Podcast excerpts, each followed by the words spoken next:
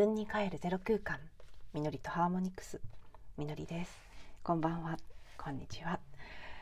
はい、えー、昨日一日お休みを挟みまして本日録音しているのが2023年の9月14日木曜日の夜になっております。えーと、昨日はもう最近日々日々お話ししたいこといっぱい出てくるので本当は配信したい思いでいっぱいだったんですがちょっとね夜あのお友達に誘ってもらってバイオリンのコンサートを聴きに行く予定なんかがありまして日中のうちに撮れたら出したいなと思いつつもやっぱりできなくって、えー、泣く泣く 一日お休みしました。夜ね帰ってからそれでも撮ろうかなって一瞬思ったんですけどさすがにちょっとタイミングがうん間に合わなかったのではい、今日に持ち越しということで相変わらずたくさん、あのー、ボリュームとして1個が大きいということではなくポコポコポコポコたくさんのものが出てきている感じなんですね。なのでいつもいくつも話そうとしてしまうので気づくと長くなっているのでちょっとねあえての1個ずつ分けて私の方ではあの一気に話すかもしれませんけどエピソードとしてはできるだけ一つ一つに区切って 録音して順番に出していって少しでも聞きやすい形になればなというふうに今意図しております。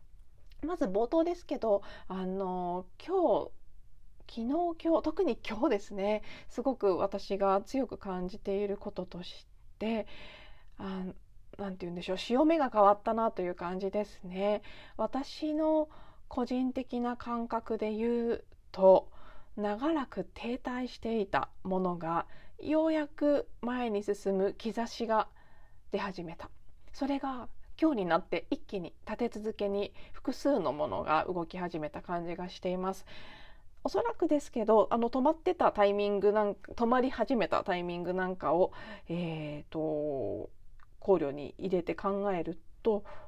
多分水星逆行の影響を一番強く受けてるんじゃないか、まあ、影響を受けてるっていうか水星逆行の宇宙的なエネルギーと共鳴している部分があるそういう時期だということがあったんじゃないかなと思うんですけどあの本当にこの期間私はあの、ね、確か1個前のエピソードでお話ししたんですけど水星逆行の影響はその逆行しているサインに自分の彗星がある人が一番影響を受けやすいということがある記事に書かれてたんですけど、まあ、まさに私は今回の逆行乙女座で起きていて乙女座に彗星を持ってるので特にそうだったのかもしれないですけどいつもの水星逆行以上に影響があったんですね。進むはずだった引っ越し関連のお話であったり契約というのがピタッとね一旦ちょっといろいろトラブルがあって止まってしまったりあるいはあのリフォーム関連で問い合わせをしたりあの打ち合わせをしたりっていうメールを送っているんですけどなんかね妙に返事が遅いんですよ。毎回毎回どの業者さんも遅いっていうなのでやきもきするっていうことがもう1件ではなく 本当に複数重なったりとか通常はねあのレスポンスのいい不動産屋さんなんかも聞いてることに対して返事が返ってこなかったりとか どうしてもその片付けの方は日々日々いろんなものにこうわーっと襲われていますけど 波に飲まれていますけど新居の方の準備に関して滞ることがとっても多かったんですね。ただもちろん水星逆行中なのは分かってたので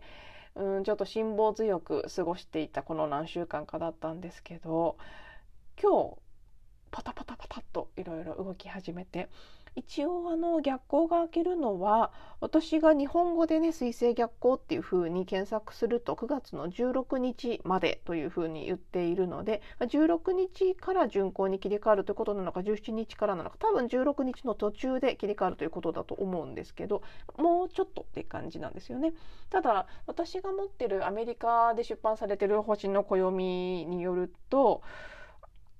今日の日付なので日本時間で言って明日にあたるところで、うん、巡行に切り替わると記載されているものもあるので、まあ、誤差はあるけれども徐々に、えー、逆行から巡行に切り替わる時のステーションと呼ばれるねあのどっちにも動いてない竜の状態に入り始めているのかなというふうに思うんですね。なので、まあ、完全にとどめられ、ね、引き止められている感じの動けないってなってたところからまだ気配ですけど前に進む兆しが一気に出てきたのが今日という日でした。だからこそのなんですけどあこれ逆光完全に開けたらすごいスピードで動いちゃうんだろうなっていうちょっとしたピリッとした緊張感みたいなものもあって なんとなくこう胃が痛い感じもするプレッシャー感がね少し出てきているこの夜ですね 今日一日でいろいろ動いたので、うん、圧倒されるような感じが少しあったりそれを感じるにつけ、えー、あ本当にやっぱりプレゼンテーションねサウンドヒーリングカンファレンスのプレゼンテーションはやっぱり断っておいてよかったなって 日に日にじわじわ思います。もうこの引っ越しのことだけでもてんやわんやというかね頭の中ができるだけ落ち着けよう落ち着けようしっかりグラウンディングして呼吸をしてね難しく考えないで目の前の出来事にフォーカスしすぎないでたくさんのね高次元の存在のサポートを信頼しながら委ねる形で進めようって意識はしてますけどやっぱりねああしなきゃこうしなきゃって頭でついつい考えてしまって動揺するようなことはあるんですよね。そういう負担感を感じるたびに、うん、あの甘く見なくてよかったなって思ったりはしています。なんだかんだ大変ですね。はい、そんなわけでもう古いものを終わらせていく片付けの方の怒涛の作業と、うん、新しい方の準備のあれこれこうプランニングしなければいけないものとが並行して動き出し始めそうな明日以降。あのそうですね。水星逆行の切り替わりというのももちろん一つありますけど明日えー、午前10時40分というふうに私の手帳には書かれています。乙女座での新月がありますからこの新月に向けての切り替わり新月も本当にねはっきりと新しいサイクルの始まりという感覚が毎回あるのでそこから来ているものもあるかなという気がしますね。また次のサイクルへ入っていく。なのでこのね月のサイクルの1ヶ月間っていうのが一旦こう完了していく思えばそうですねやっぱりそう水星逆行が始まったのと多分前回の新月というのも割と日が近かったんじゃないでしょうか。うん、なのでこの新月から新月のサイクルで少しこう停滞していた部分もあるのかなという気がしますね。はいまあ、カレンダーを見た感じだとやっぱり水星逆行と重なってるっていう方がなんとなく私にとってはしっくりきますけど、はい、でもそうですねこの今回のどういうわけかこの獅子座の新月から始まったこの次の乙女座の新月に向かう1ヶ月間っていうのは 結構いろいろうん見直しっていうのが多く入ったような感じがします。なのでまあ明日からはまた違う質感でいろいろ社会でも個人的なことでも物事も動いていくでしょうし私たちの内側でのフィーリングっていうのも季節もまたぐんと、ね、しあの進む部分があると思いますしね。感じ方変わってきたりするものも多いんじゃないかなという予感がしています。そして今回明日の新月というのは秋分9月23日ですね。日本のカレンダーではこの日に向かっていくゲート秋分のゲートが開く日だというふうにも言われています。今回2023年はどの節目も特に何て言うんでしょうね。いつも以上にこの変容のエネルギーが強い感じがしますけど秋分もそうなんじゃないかなという気がしています。また一段と何かが動くそこへ向かうほぼ1週間がこの明日の新月から始まっていくということになるのでうんおそらくですけどすごくここ数日の揺さぶられる感じ先週ぐらいから私もねもう揺れに揺れて すごい大量のエピソードを出してしまいまして本当にお付き合いいただいた方ありがとうございます。っていう感じなんですけどうんその感じはもしかすると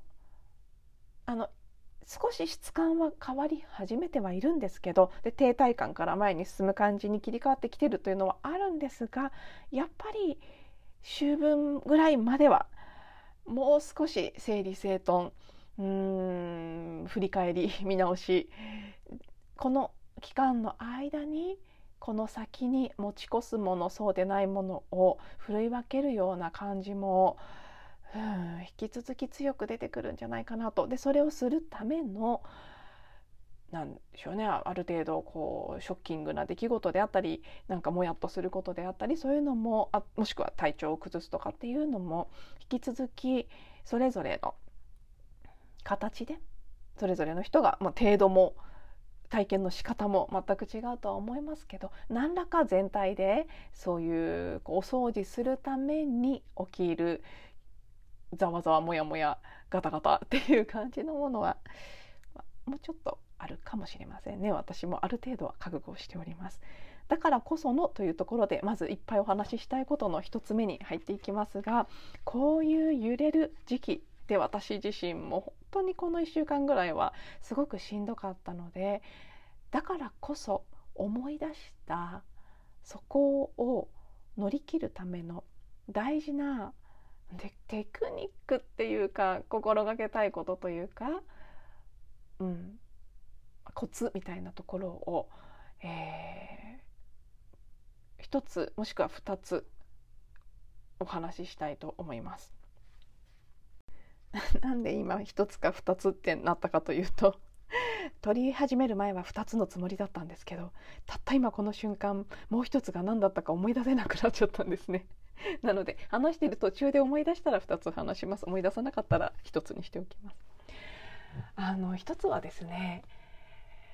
これなんていうもともと私が教わった時に何という呼び方をしてたかわからないんですけどうっすら私の感覚でもしかしたら間違ってるかもしれませんけど、うん、私の認識に残ってるのは観察、ね、オブザベーションですね観察のワークと私は勝手に呼んでいます。えーと、NVC ノンバイオレントコミュニケーションですね。非暴力的コミュニケーションというものがあってちょっと NVC そのものの説明は今ここでは省かせてもらいますけど、うん。まあ、その私たちの日頃のコミュニケーションっていうのは実は知らず知らず結構お互いに暴力的なものになってしまっている。暴力的っていうとすごくねあのニュアンスが強すぎるように感じるかもしれないですけど、まあ、実はね結構そうだったりするんですよね。でそこを本当にその共感に基づく非暴力的なものにしていくための誰でもできるテクニック的なうん、まあ、テクニックって言ってしまうとちょっと違うんですけどね体系だった考え方およびテクニックとしてあの開発されたもので本なんかも何冊か出ているんですね。で私かつて何年結構前ですねもう78年前ですけど講座いろんな種類の講座を受けたり本を読んだりして NVC を学んでいた時期もありました。あのね、すごいドハマりするほど私のあのストライクゾーンではなかったんですけどただすごくあの、ね、部分的にはとっても役に立つ部分があったりベースの考え方は本当に賛同できるもので、うん、大切なエッセンスがいっぱいあるなと思っていてそこから学んだこと今でもふっと思い出して役に立つことはたくさんあるんですけどその中で教わったことの一つだと思うんですね。で何を言ってるかというといろいろと周りで起きていること。主に NVC はそのコミュニケーションの手法ですから対人関係ですね。人との関係性の中で特に多いのがまあ夫婦とか肉親ですね。何か相手の、うん、行動やもしくは発言とかにイラッとしてしまう。反応という言葉で、えー、呼びますけどなんか必要以上に反応して嫌だって感じてしまうことありますよね。身近であればあるほど起きがちだったりあるいは一旦嫌だって思ってしまうと、まあ、会社の上司とかねそういうケースもありますね。同僚とか。なんか嫌だって一回になっちゃうともうその人の何もかもが嫌になっちゃったりとか。ありますよね。そういうスパイラルに入っちゃう時って。私の場合は今はねあの音声で再三ここ最近ずっと伝えてますけどやっぱり父に、まあ、母もですけどね特にその家族の問題を今引っ越しを通してたくさん見ているので私自身のものだけじゃなく先祖代々受け継いでるものも含めてやっぱり家族間で感じるいろいろなものが浮上しやすい時期。でそうより母の方がこう嫌に思えたりより父の方が嫌に思えたり時期によっていろいろなのでもうこんなの本当に絶対的なものではなくてただ今この瞬間自分の中でその一部の記憶が色濃く再生されてるだけだなっていうふうにいつも私自身も思うんですね。なのでとはいえあの自分の感情とかうん浮かんでくる思いっていうのはその時はリアルですしなかなかね抑えたりなだめたりもするのは難しいものですけどまあそうは言いつつもどこかの部分ではね当てにならないっていうか一過性のものでもあるなと思いつつ眺めていたりもします。まあ、そんな風に見ることも一つねあのある意味助けになるテクニックでもあるかなとは思うんですけどこの NVC で私が教わった観察というのは相手のしていることであったり言ってることであったりもしくはそのね体験してる出来事をできるだけできるだけじゃないですもう一切極力本当に。評価判断なしに見るということなんですね。これねやってみると本当に面白いですね。私も久しぶりに思い出してここ数日やってるんですけどいかに自分が評価判断してるかに、うん、めちゃくちゃ気づかされます。本当に。ぜひやってみていただきたいですね。例えばですけどうん、まあ、例を挙げると父がふんぞり返ってテレビを見ているとかね。ただ観察するとしたら、まあ、父が椅子に座って体を背も背,、ね、背にもたれかけてテレビを見ているとか。うんなんかこう床にゴミをまあ、床にゴミを置いてるは事実なんですけどね。でまあでもゴミっていうのがまずもしかしたらジャッジなのかもしれないですね 一つの。相手にとってはゴミじゃないかもしれないですし仮に言葉のその言語の部分にジャッジが入ってなかったとしても言ってる自分のエネルギーにジャッジが入ってる時もありますね。でそのジャッジの部分に気がついてただ事実として見るやっぱりそうですね。ゴミっていうのがちょっとこうジャッジなんでしょうね。何と何が。例えば段ボールに入った本とペンが床に置いてある。とかね。そういうふうに自分の思考なり言葉なりをよく見てみてどこにジャッジがあるか。気がついて。それを取り除いてみるんです。例えば、えーあの私はあんまり洋服のまま寝てしまったりとかしないんですね寝落ちってあんまりしないのでちゃんとお風呂に入って歯を磨いて顔洗ってとかねそういうのはちゃんあの基本そういうのしないで寝ることは多分本当に一度もないっていうぐらいないんです。で逆にあの妹は結構寝落ちをするタイプなんですね。なのでなんかそのじゃあ洋服を着て寝ている彼女が洋服を着てまた洋服を着て寝ているとかってよく思うわけですよね。でもまたは完全にジャッジですね。今それをしていると見えると。でさらに言うとそのね私がそれは観察だって思って言ったらいやそれもジャッジだよって言われてなんかそれは洋服だっていうのはじゃあさっきのねゴミだっていうのはジャッジだっていうのと一緒ですね。私の判断ですよね。もしかしたら本人にとってはその方が私はパジャマの方が寝心地がいいと思い込んでますけどそうじゃない人もいるのかもしれないんですよね。でもそれを自分の尺度で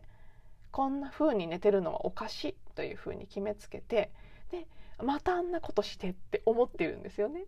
でそれがだらしがないとかなんか清潔じゃないとかうんいろんなジャッジを知らぬ間にそんなつもりは全然ないんですよ。もうなんか私にとっては慣れてることですし。別になんか心底悪いと思ったりはしてないつもりなんですけどそういう場合ですら結構自分の思考なり発言なりに評価判断が入ってるものだなって。もうねこれ本当にやってみると数限りなくあります。もちろん家族だけじゃなくて道行く人に対してもふっとね気づかぬ間に思ってたりするんですよね。ああの人あんなことしてとかあんなあんな風でなんかとかもう意外と思ってますよね。でそれをただ本当にもう事実ベースで見ていくそうすると相手を責めることはもはやできなくなるんですよね本当にだからそう私はゴミだと思ってるけどそれはゴミかゴミじゃないかわからないという評価判断のない、ね、ジャッジのない目で全ての出来事を見た時何も裁けなくなるんですよね。その裁きのない状態それが、まあ、第三の目が開いた状態と言ってもいいと思うんですけどスピリチュアル的に言うならば真ん中の目ですね。右でも左でもない。評価判断のない無条件の目で見るということ。私たちは本当に日頃自分の勝手に作り出した評価判断にとらわれてる。ものすごくとらわれている。これは以前あの鶴光一さんのメッセージ集か何かで読んだエピソードでな本当にそうだなと思いましたけど例えばそのいびきをかく人がいてで一緒に寝ていて眠れなくてイライラする。でその人に対していびきかくなんてって腹が立ったりする。でも実はそれってその私たちの脳は相手のいびきがうるさくって眠れないから怒ってるんだというふうに思うんですけどじゃあその鶴さんの本に書いてあったのはなぜそのねノイズのすごい大きい電車の中で人はうたた寝するじゃないですか。うるさかったら眠れないなんて嘘なんですよね。本当にそうだなと私も読んだ時笑っちゃいましたけど。なんですけどそこに例えば夜は静かにしなければいけないとか人に迷惑をかけてはいけないとか私たちの中にいろんなジャッジがあるので相手のいびきで目が覚めた時にイライラするでそのイライラするから余計眠れなくなるっていうことですよね。そうそんなことをね急にある一昨日ぐらいにねパッと思い出してそこから、まあ、家族のことだけではなく体験するさまざまなことを改めてももっともっと意識的に観察してみようっていうふうに思った。そしたら、うん、自分の中で少なくともです。それはその正しいかどうかね自分はさばいてはいけないからさばかないともちろん その部分もありますけどでもさばいちゃいけないもジャッジなので そう。で私はただこう思ったっていうその自分が思ってることに対してもノージャッジですよね。もちろんそれをこう応用して見ていくならば。でもまず確実に言えることはあ私自身がそういうふうに周りを見てみると楽になる。結局自分がジャッジをするから苦しくなるんだっていうことにはっきり気がついたんですね。実はその父の片付けを手伝っていた時も最初の何回かは私全然腹立たなかったんです。で結構妹とか母はずっと怒っていたで私はそんなの怒っても無駄だから淡々とやるしかないんだよって言いながらやっていたんですね。でそれはあのホーポノポノのクリーニングツールであるブルーソーラーウォーターとかいろいろなものを使いながらやっていたからかもしれないんですけど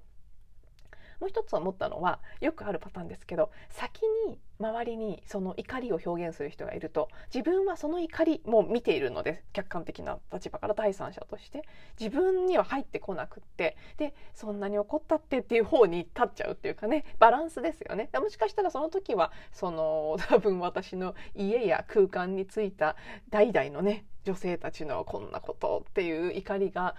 母や妹を通して先に出てきていて。で私を通る前にそっちをね返して出てきてくれていたので私はそれを見ることができてでそこを判断したら余計自分が辛くなるから判断なしにやった方が楽だよって思えたんだと思うんですね。でも、まあ、ちょっとね妹が用事があって私と母だけで作業しなければいけなかった日があってその日に一気に私に来ちゃったんですけど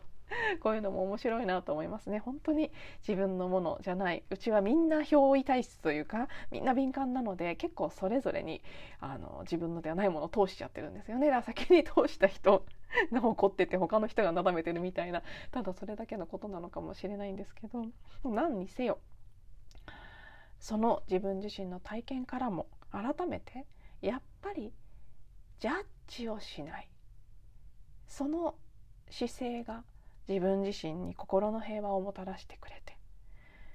それによって同じことを体験するのでも全然自分の浪費の仕方やねこうエネルギーの下がり方が違うなって。そしてその選択はジャッジをするかしないかという選択。その評価判断という記憶に持ってかれてしまうのかそれを手放して